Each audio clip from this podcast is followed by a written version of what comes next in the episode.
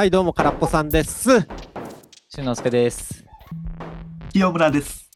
えーねはい、えっ、と、空っぽ相談室ですね。じゃあ、はい一つ目。お願いします。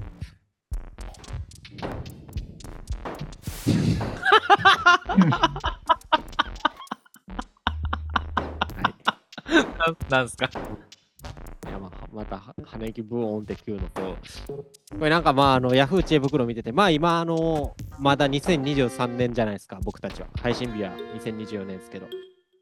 はい。なんかあの、で、12月の30日でも暮れも暮れに、こんな質問書いてる人いるんやって思うとなんかね、お思うことあってね。気になるな2023年12月30日21時40分に書き込まれた質問です。はいショートスリーパーって本当ですか ?4 時間で十分とか言ってますけど、実際じダメージ溜まってるんじゃないかっていうのを、ちょっと年末何してるんやろって思うと。まあ、面白くなってきたっていうね。はい。えー、というわけで、ショートスリーパーって本当ですかってところで、まあなんか、会社でもさ、はいショートスリーパーやとかっていう人やっぱいるんですよね。はいはいはいはい。もう本当にもう俺2、3時間しか寝ないよ。なんか君らそういう経験ない？あるある。周りの人で言ってんのって。うん、聞いたことあるよ。うんなんかその人見てるとさ、はい。ショートスリーパーって言ってるけど、仕事のクオリティめっちゃ低ないって思うんですよ。ああ、なるほど。てか、基本なんか僕、ショートスリーパーって言ってる人信用してないんで、信用してないっていうか、なんか言ってる人ほど、なんか仕事できんなって思うんですよね。って人が多くて、なんか寝たらって思う。まあ、君はどっちかっていうとしっかり睡眠取る方やもんね。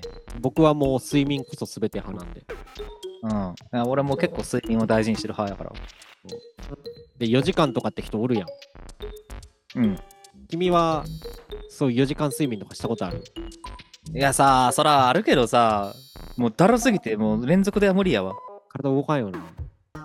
うん。明らかパフォーマンスちゃうもんな。まあ僕もメタさんもいっぱい寝る派ってことね。せやね。清村君は？いや、俺もロングスリーパーやけど、無理やり6時間とかなってるから。ああ、6時間でも短い。短いわな。もう命削ってる感あるわ。ああ、わかる。まあ、なんかそう言ってる人はいるけど、ほんまかこいつ、ショートスリーパーな俺アピールしてるだけちゃうかって人が多いと思うんで、か、嘘だと思いますやな。基本、多くの人は。なんかそんな感じがするわ。はい。あと別にどうでもいいけど、はいショートスリーパーの人って聞いてへんけど、俺睡眠時間短くってのは活動時間めっちゃ長いねみたいな自慢話結構してくるやつ多いなって思うんやけど腹立つね。うん、確かに多いけど腹は立たんな、俺は。そうか。自慢やねんって思う。いや、思わんよ。すさみすぎやろ、君。なんか知らんけど、俺最近めっちゃ腹立ってるから。なんでか。は いいや、でも怒り、いや、でもやっぱ曲作ってくるからやそれはあるなんか、なんかね、やりだすと何かに対して腹立ってくるから。ありとあらゆるなんか、大切よ。この1、2ヶ月曲作り出してめっちゃ腹立つようになってきてんだけど。いや、いや、いや、だから社会人してて、感情を殺して生きていくことに慣れてたけど、ね。まあ言うたら曲作りなんて感情を出す作業やないですか。そうやね。世の中の不条理に腹立ってくるようになるのは分かるで。ええ答えと思います。ああ、空っぽさんこんな感じやってんなっていうの分かってきたわ。俺ずっと切れたくってるから。うん。めっちゃ分かってきた。大変やってんやなって思った。で一言やねん。えーっと、じゃあ次、清村くん用の質問ですね。これ清村くんしか答えられへんと思う。え？なんで年末にこんなこと聞いてんの？か。まあ、いきます。薬指の独立についてです。おベースを弾いてるのですが、中指と、中指を動かすと、えーあ、中指、小指を動かすと、薬指が勝手についてきてしまいます。これを改善する方法はございますか？また、こうやって独立に一個一個指を動かせなくても、ベースは上達できますかと。これはね、もうポッドキャストのタイトルになった独立する指の生みの親の清村君やから。うん。中指、小指を動かすと薬指もついてくる。こういうことですねう。んはい。どうですか？えーっとな、お小指小指小指を曲げます。はい。曲げます。中指が小指を曲げる。小指を曲げます。はい。で、今、ズームで画面をオンにしてくれてるが、小指、小指だけはクッて曲がってますね。はい。で、そのど独立してへん人はこう、薬指もついに一緒に薬指こういうことよね。こう、ま、曲がってしまいます。はい。はい。これをひたすら力入れ入れて、ひたすら毎日伸ばすように、ああ。小指を曲げながら薬指を伸ばすってことね。でも伸ばす意識で筋痛くなってもずっとやってる。そしたら、独立する指がピキってなってある日急に、その指が独立して動くなってこと。寝てる間にビキキってなって、ピキキ。いってってなって、うんその時はもう睡眠が削られるけど、ショートスリーパーになるけど。うん。まあでも一回起きたらその明晰も見れるから。欲張り清村設定やん。欲張り清村設定やんそれはもう。指ピキキってなって、明晰夢見て。うん。うんとりあえず、まあでも、ねえ。あ、どうぞ。とりあえずこの中指以外を曲げて中指を伸ばすっていう痛みに耐えとったらできるようになる。なるほど。なるほどね。耐えろってことやな。まあでもベースは弾けるやろ。独立しなくても？うん。思う。ベースは弾けると思うわ。そんな指動かんし。空っぽさんは独立してるんやったっけ？独立、こういうこと。してるやん今動かしてるけど。まあまあ、こんぐらいはね、さすがに。これ、いや、清村君聞いてみたいんやけど、実際その独立してから、ベースとかギターとか、テクニカルに動くようになったのかどうか、なんかより洗練された動きができるようになったのかっていうところは気になるけど。あの見た目的にあの小指がピンって立っとったんよ。うん。小指のバタつきがキュートやったんよ。うん。それが、その、この、この曲げながらこう、こうこうこういうのできるやん。はい。はい。昔はこうだったって。うん。この見た目的な話だな。あだから、実際技術的な部分で言ったら何も変わらんってこと？あでもコード弾きやすなったな。あー、それええやあそれはあるやん。あの、コードの、なんか、アシッドマンとか変なコードしてるやん。はいはい。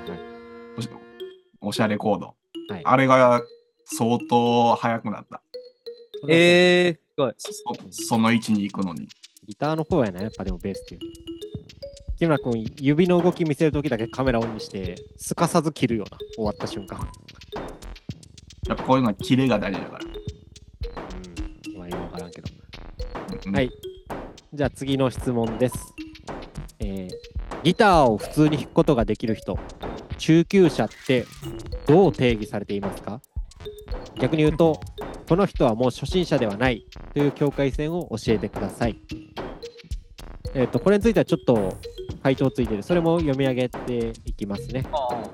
まあ、フグさん、フグさんって人が返信書いてて、僕の考える中級者は、ヤングギターの表紙に乗るくらいの人です。うんですって。なんやこいつ腹立つわ。ヤングギターの表紙に乗ったら中級者名乗っていいんですって。これベストアンサーの？まあ、まだあのベストアンサーとかついてないけど、回答はこれが来てますね。すげえレベルや。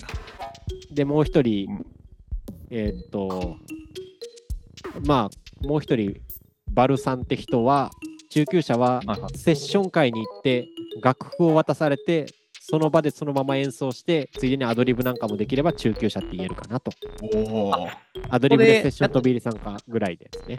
なるっていう回答が来てるけど、まあ、まあ、まあ楽器やってる清村君とか、メタさんは、ギターの中級者ってどんぐらいからやと思いますか、わからんなぁ。どうなんやろ。まあでもなんか、そうね。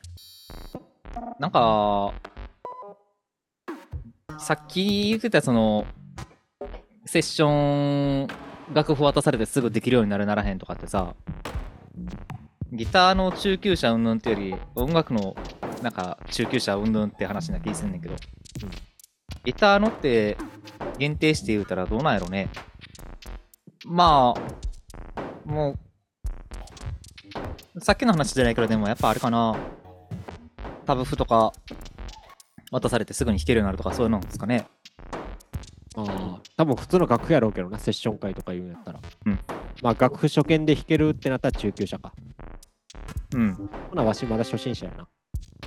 そやで。君いける？俺、初心者。ああ、初心者ばっかりや。うん。木村君は？いやわかんねえな。上級者はわかるやん。え上級者わかる？俺上級者もようわからん。上級者はもう、それで飯食ってるやつや。そうそう。いや、それこそ、あの、ヤングギターの表紙になるような人たちが、俺は上級者やと思ってたんやけど、あれ初級者らしい。なんか、あれ中級者やったら、上級者どういうレベルなんやろなって思うよな。あなるほどね。うん。まあやっぱせここで質問返事もあったみたいに、まあ初見で弾けたら中級者なのってええぞみたいなとこっすかね。で、うんあわよくばアドリブもちょっと、まあスケールとか分かって弾けたらってとこやな。パワーコード弾けたら中級者や。それは初心者や。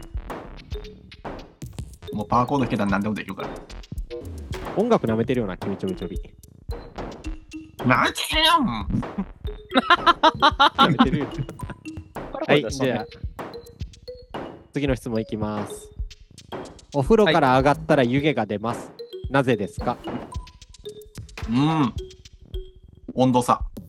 はい、正解。終わりです。水上そうっすね。温度差です。えーっと、はい。次は、まあ営業。清村君ってなんか営業するって言ったけど、結局営業なやったんやったっけ？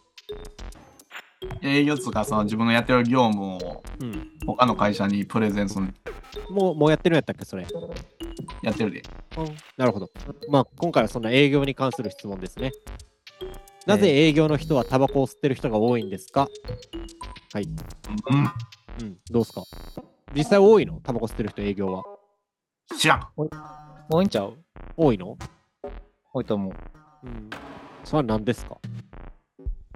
えー、っとね、なんか、例えばさ、製造で、なんかライン作業とかしてる人って、時間ないじゃないですか。なかなかそういうタバコ吸えるタイミングみたいな。でも営業は基本的にデスクワークと外回りがメインじゃないですか。タバコ吸いに行ってサボれるからですよ。あーっていうのと、あとやっぱりタバコ吸ってると、まあ、結構コミュニケーション取りやすいっていうのはあるんちゃいます。あ、喫煙者同士でってことね。そうそうそう。うーん。タバコミュニケーションってやつですわ。あなるほどね。木村君もタバコ吸った方がいいってこと？コミュニケーション取るために。いやー。ハマりそうで嫌やな。なんか前からそれ言うよね。うん、なるほどね。はい。はいじゃあ次の質問いいですか？うん。これちょっとね、ややこしい質問なんですよ。まあ、いきますね。自転車ですれ違っただけなのに一目惚れるさ一目惚れされる僕って顔がいいのでしょうか？今日も後ろの方で信号待ちしていたら10代ほどの女子が一人後ろを振り向き、えー僕を見るなり一緒にいた友達にも伝えて友達も僕の方を振り向いてきましたと。で下にちょっとコッペでペッて貼ってるんですけど、まあ、これがあのヤフー知恵袋に書かれた他の人の質問っていうのを持ってきてるみたいなんです。で、それがさっき言った多分この10代ぐらいの女の子が書いた質問だとこの質問者の人は思ってるみたいです。で、書き、その文章。一目惚れしちゃいました。女子大生です。私が大学に向かうときに家の近くの道である男性に一目惚れしちゃいました。彼は自転車に乗っていてすれ違ったのが本当に一瞬だったのですがその瞬間から頭から彼が離れなくなりました。どうしてもその方とお話してみたいです。彼がどこに住んでいて何をしている人なのか彼女がいるのか何も分かりませんが同じ時間に同じ場所で待ってみようと思います。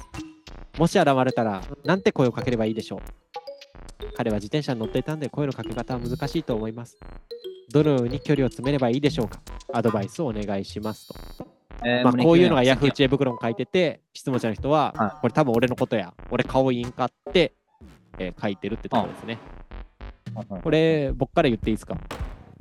どうぞ。あのー女子大生も顔のいい人も Yahoo! 知恵袋に書き込まないと思います。うんうん。うん、これは悲しい虚言だと思いますね、僕は。あ俺も多分、それか病気かなって思いながら聞いてたけど。まあ、だけど。何の質問なのえーっと、まあ、女子大生の質問は、まあ、イケメン、自転車乗ってるイケメン来たらどう声かければいい？で、この質問の人は、こういう質問書いてたけど、多分これ、俺のこと言ってるで。俺って顔ええと思う？やで。質問内容は。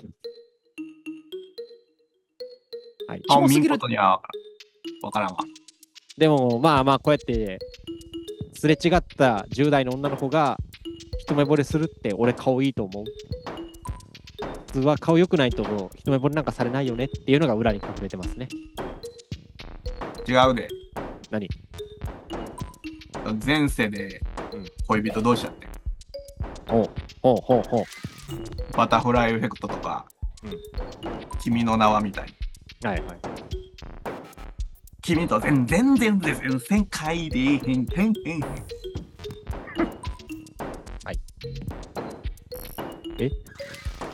で。ほ んで？一発ネタで終わりってこと？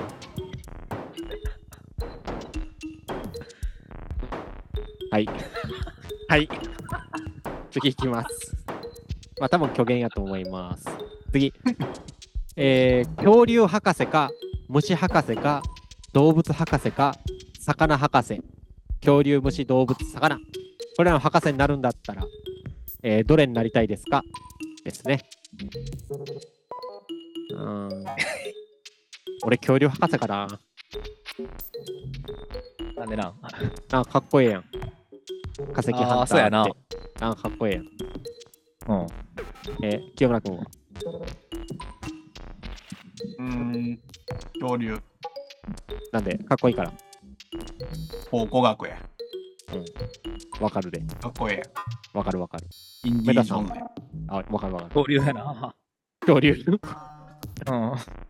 や、俺、かっこいいからって言ったけど、よう考えたらさ、虫嫌いやからまずないやろ。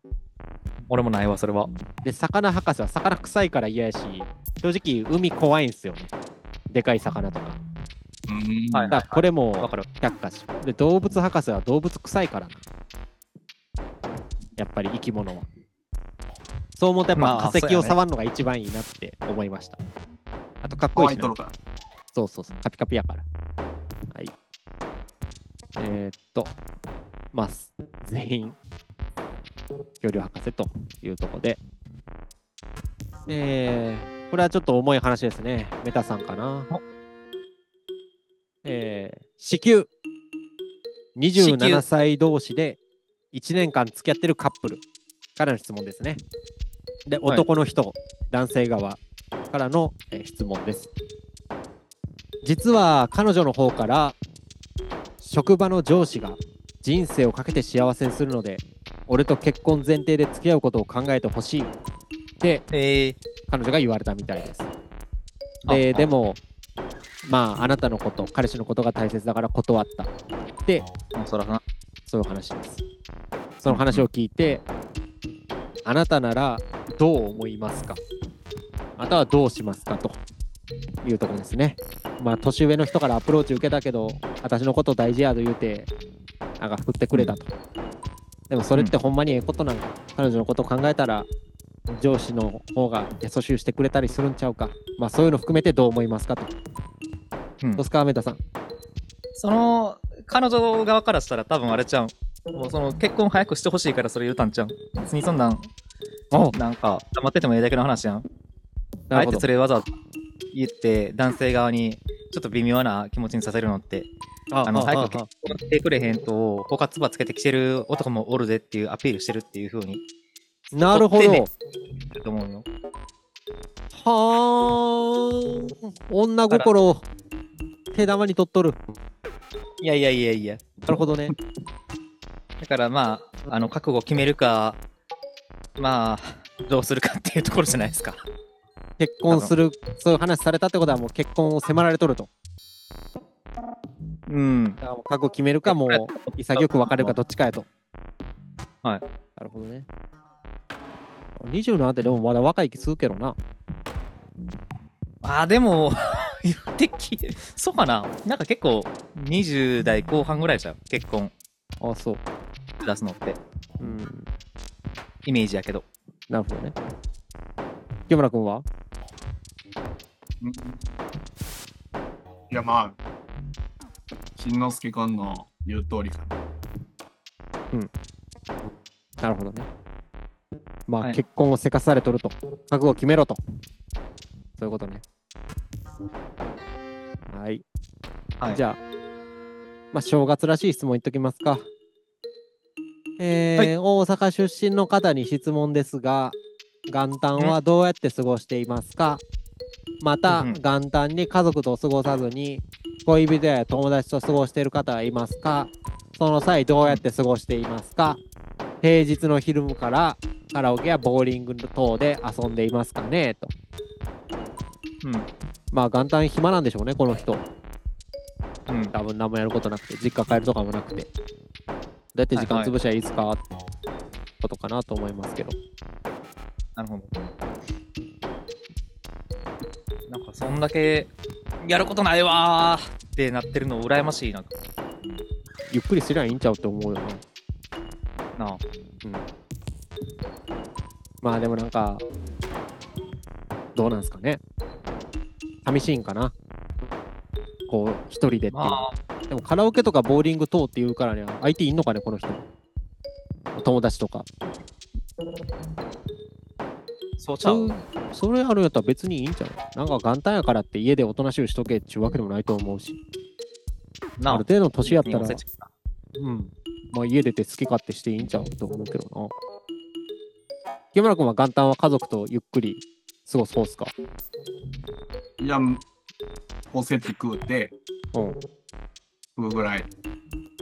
で、昼ぐらいとかなんか、あ、そうやの、お前映画館行くかもって言ってたぐらいやし。うん、まあ、適当に過ごすよ。やんな。うん。まあなんかちょっと古い家庭かもしれないですね。はい。じゃあ、これも正月トークでいきます。毎年、誰からも誘われません。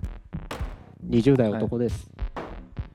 はい年末年始で地元に帰ってきてるんですが、毎年、誰からも誘われません。うん友達がいないわけじゃなくて、中途半端に浅い付き合いの友達が多いがゆえに、寂しいです。それともなんで、SNS でみんなが楽しそうに年末遊んでる姿見ると悲しくなります。自分から誘えば大体の人は来てくれますが、誘われることはありません。うんうん。嫌いじゃないし、一応友達だけど、一緒に飲みに行く、誘うほどでもないっていうのが、自分に対する友達の潜在的な感覚だと思ってます。なんで、自分から誘って遊べてもそのことに価値が低いっていうか、僕は誘われるくらい魅力的な人になりたいんです。今後も誘い続けるべきか、何かしら魅力的な人間になるべき別のアクションを起こすべきか、どうすればいいでしょうか？やって。はいはいうん。いやー、自分が誘われんでいいやん。あ、そっちに来た。はい。いやー、もうもう一人で楽しく過ごせよ。人間関係なんて煩わしいだけよ。清村君、あ、清村ちゃん、まあ上田さんそう思は自分が自分が？いいこと言おうとしたねいやなん。かなんか、いいこと言おうとしてんね。なんよ。いや、自分が自分があって、なんか、自分が大好きなんやな、この人って思って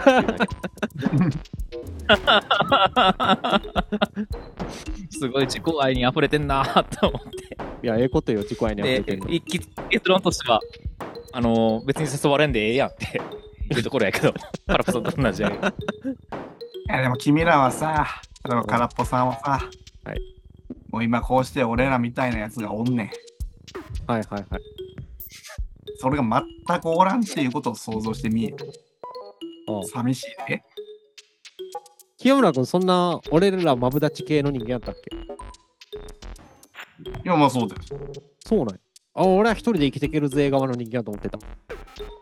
というより、小中高大、深い友達が、まあ今でも遊ぶ友達が何かおるやん。うんそれぞれ。はいはいはい。だからそれ、そいつらがいないということを考えると、この人もそう寂しいんちゃうかな。俺はもう、きっと寂しいやろなという気持ちや。この寄り。添ってるやん。じゃあどうどうすりゃいいの？そあ、お前どっちや？なんや。そうそうってなんや、お前。うん、いや、清村君聞いてや。なんやこえいつ。いや、なんか、き彼、なんか、さっき別に誰から誘われんでもええやんって言ってたけどさ、うん、清村君かなイロハのいい爆撃してくるやん。うん、ねえ、僕は僕で、カルポさんになんか一文つけるメール送るやん。うん。カルポさん言ってたで。こんなん、普段メール送ってくんのお前らしかおらんのか俺はって。文句言ってたで。でそらそれは愛の表れや。あの色派のいい爆撃がない日常、この中語られへんもんな。いや、俺着信拒否してるから。いろはのい。友情ってやつや。素晴らしいと思う。こんな、なんか大学生みたいなことをやってるの、おらへんで。いや、いらんで。いろはのい、マジで。あれ、30夜中に送られたらブチ切れそうになるからな。いや、でついにも、昼間に送ってくん。いや、ほんまに、仕事せよってなるから。でも、この人は、なんかごちゃごちゃ言う割に、なんか、吹っ切れて、俺から誘うでってもうならへんやん。ゴニョゴニョ言うとるだけやん。うん。自分が、自分がや、それこそメタさん言うてた。いや、あかん。こういうやつはやようないよ。覚悟決め。と思うじゃあ、最後の質問いいですか？はい。えっと、えっと、まあまあ、メタさんがね、なんか最近切れやすいって話してたんで、それに対して。お10代女です。最近よく友達に対してめちゃくちゃ切れてしまいます。一回でも嫌なことされたら、普通に伝えればいいだけのことをすごく切れ散らかして言ってしまいます。後になってから、そんな怒ることでもなかったかな、とかなります。うんけど、その状況になったら、何も考えてないサルヤンキーみたいな感じですぐ怒ってしまいます。切れ性を直したいです。また、自分と同じような方で、こうしたらマシになったよって方法あったら教えてほしいです。どうすか？切れ散らかしてるメタさん。いや、なんか、ムカついてても、別に俺本人の前では基本言わんからな。サルヤンキーみたいに切れ散らかさへんってこと？うんまあなんか、わからん。あれじゃん。なんか発散できるところで発散したらええんちゃうと思うけどな。あなんか清村君に腹立ってることは、うんまあ空っぽさんに言って、空っぽさんに腹立ってることは清村君に言ってるから。あ、はいはいはい。いや俺、はい君らは腹立たせたことないで。ん？これ、ほんまやで。はい。大丈夫です。これ、えっと、なんか切れるって自分の思い通りにならないからじゃないですか。うん。まあ、自己愛が強いんから、なんか、私の言うことなんか誰も聞いてくれないぐらいって思えば、多分切れなくなるんだなって思いますね。うん、うん。うんまあ、そういう諦めを取るのは、なんか、ある程度年取らんとね、若い頃はやっぱ、なんで私の言う通りしないのよとかって、そういう感じで切れるのはわかるけど、まあ、年が全て丸くさせてくれるかなって思うのと、あとやっぱ人に当たるのは良くないんで、物殴ったり蹴ったりしたらいいと思います。僕結構物に当たるんで、え、怖っ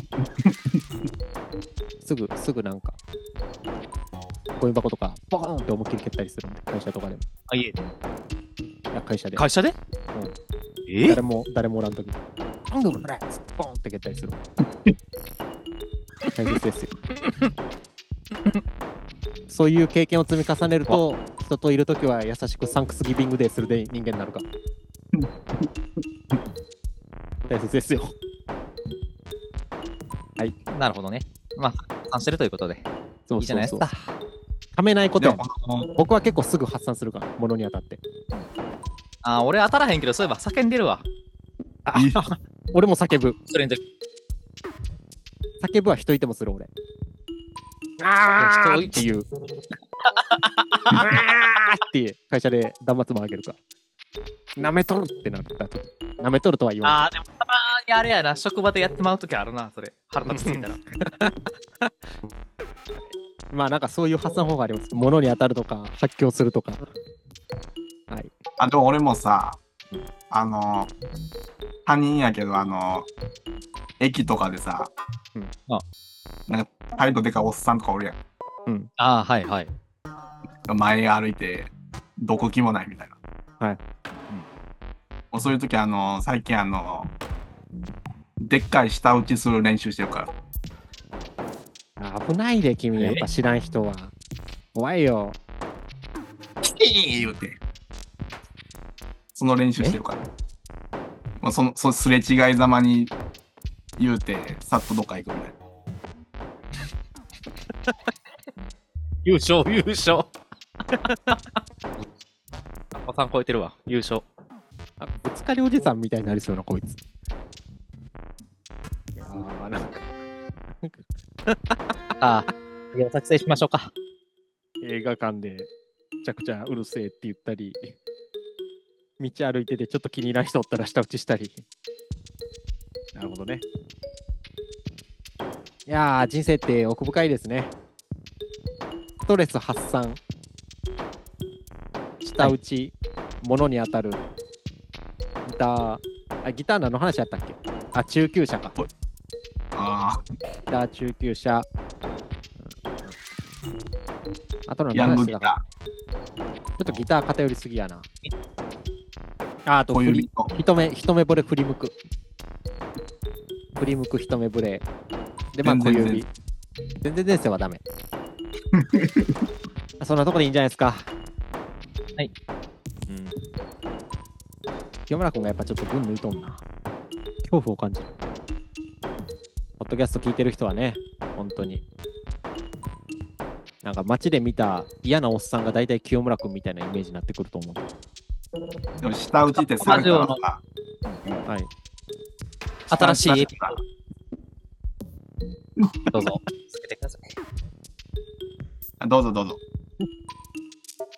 どうぞ。どうぞどうぞラジオの新しいエピソード、空っぽ相談室では、リスナーからの様々な悩みに答えます。はいこの回では特にストレス発散に焦点を当て、下打ちや物に当たるといった行動の背後にある心理を掘り下げます。また、ストレスマネジメントの方法として音楽を活用する方法についても話し合います。ギター中級者の定義というトピックを取り上げ、ギター演奏を通じてストレスを軽減することを紹介します。さらに、リスナーからの質問に答える形で、一目惚れで振り向くという心理学的アプローチやコミュニケーションの技術についても議論します。このエピソードは日常のストレスと上手に向き合う方法を提供するとともに、人間関係の構築に役立つアドバイスも盛り込まれています。リスナーの皆さんが抱える様々な問題に対して解決策を提示しながら楽しく明日学べる内容となっております。清村君のやつ学んじゃあかんでしょ。まあ、舌打ちってあれやで。されたら、あのその、された瞬間はびっくりするけど、後々から腹立ってくるやん。うん、こっちがしたら、その、おっさんはびっくりするけど、びっくりしてる間にこう、飛んずらさればいいから、安全やで。で、そのおっさんは後からイラついてくるという。どうすか、メタさん。いやー 怖いなと思った。どうすか、メタさん。でもなんか、下打ちしてる人いるやん。まあ、キャモラ君みたいな感じで。うんなんかそういう人見かけたら、結構周りの人、その対象になってる人じゃない、他の人もなんかみみんな、ああの、聞こえるやん。周りの失敗しておったらその時聞いてる人と一体になってる気持ちがあっていいなとは思う。うん清村君みたいなやばいやつを、ああいつやべえなっつって、みんなで取り囲んで見てるってこえ？ってみんな振り向くやん。と。はい。その時の時間はいいなとは思った。一体感よ、やっぱ。調和よ。はい調和梅木よ。せい